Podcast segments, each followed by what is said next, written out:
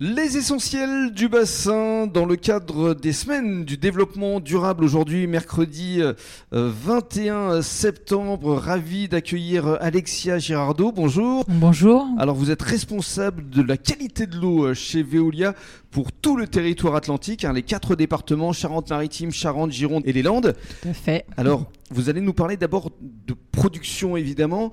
D'où vient l'eau que l'on boit? C'est essentiellement local?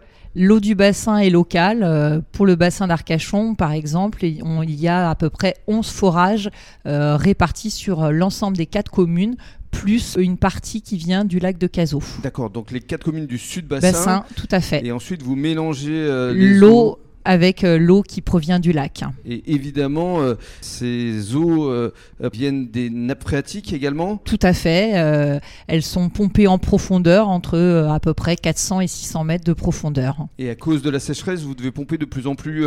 et on voit chaque année que la recharge de ces nappes devient de plus en plus compliquée, en effet. Et évidemment, cette eau, par la suite, elle est traitée elle est traitée. Alors pour les eaux de forage, comme c'est des eaux profondes, elles ont une très bonne qualité, donc une simple désinfection euh, suffit à conserver euh, leur qualité jusqu'au robinet du consommateur. L'eau du lac, elle, euh, subit des traitements un peu plus complexes. Mmh. Et elles sont stockées où ces eaux par la suite? Dans 16 réservoirs qui sont également répartis sur les, quatre, communes du bassin. du sud bassin. Et l'eau, je crois que c'est le bien de consommation le plus contrôlé. Oui, tout à fait.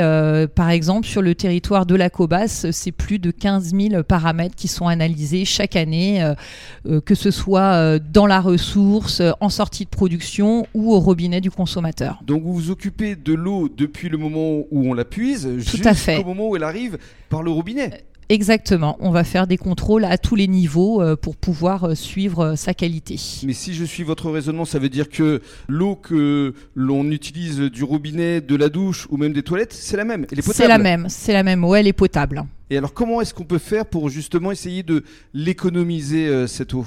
Eh bien, on, essaye chez Veolia de donner une seconde vie à l'eau, euh, par exemple, de retraiter les eaux usées et de les réutiliser pour une deuxième vie, euh, arroser des golfs, euh, nettoyer des voiries, voilà. Ou alors chacun peut chez soi, eh bien, récupérer l'eau de pluie pour arroser son jardin, par mmh. exemple. Oui, parce que c'est vrai que l'eau qui sort des toilettes, elle est potable, mais finalement c'est pas forcément indispensable. On n'a pas besoin de cette qualité, mais par contre, euh, ben, ce serait compliqué de délivrer deux eaux distinctes euh, hmm. chez les abonnés parce qu'il faudrait doubler euh, les, canalisations, les installations, les stockages. Mais je crois que vous travaillez à différentes solutions, notamment pour la voirie. Tout à fait, bah, réutiliser l'eau justement qui est en sortie des stations d'épuration, faire des stockages pour que les véhicules qui nettoient les voiries puissent aller utiliser, redonner une seconde vie à cette eau.